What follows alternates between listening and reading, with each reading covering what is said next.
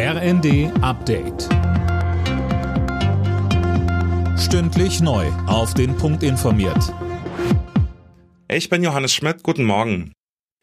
Bei der Landtagswahl in Schleswig-Holstein hat die CDU einen deutlichen Sieg geholt. Die Partei von Ministerpräsident Daniel Günther kam laut vorläufigem amtlichem Endergebnis auf gut 43 Prozent. Die Grünen sind neue zweitstärkste Kraft vor der SPD, die deutlich an Stimmen einbüßte. Ex-SPD-Landeschef Ralf Stegner sagte uns, Natürlich miserabel, das ist ein richtiges Debakel für uns. Und es war natürlich schwer, gegen populären Ministerpräsidenten hier anzutreten. Und auch, wir hatten ja keine Bundesstimmung gegen uns, wir hatten eher Zustimmung zum Thema Friedenspolitik. Aber es hat natürlich auch alles überlagert, die Landesthemen haben wenig eine Rolle gespielt. Und insofern ist das für uns schon ein Debakel das erste Mal seit 40 Jahren, dass wir hinter dem Bundestrend der SPD sind. Ebenfalls knapp im Landtag ist die FDP. Für den SSW, die Partei der dänischen Minderheit, gab es einen Stimmenzuwachs. Die AfD ist dagegen nicht mehr im Landtag. Die G7-Staaten haben sich darauf geeinigt, kein russisches Öl mehr zu kaufen.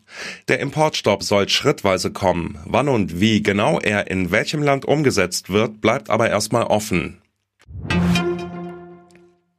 Kanzler Scholz sagt der Ukraine weitere Unterstützung im Kampf gegen Russland zu, auch in Form weiterer Waffenlieferungen. Und er zeigt sich überzeugt, Putin wird diesen Krieg nicht gewinnen. In einer Rede zum Jahrestag des Ende des Zweiten Weltkriegs sagte Scholz, aus der katastrophalen Geschichte unseres Landes zwischen 1933 und 1945 haben wir eine zentrale Lehre gezogen.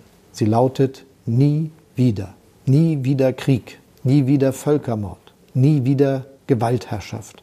Und doch ist es wieder passiert, Krieg in Europa. In der gegenwärtigen Lage kann dies nur bedeuten, wir verteidigen Recht und Freiheit an der Seite der Angegriffenen.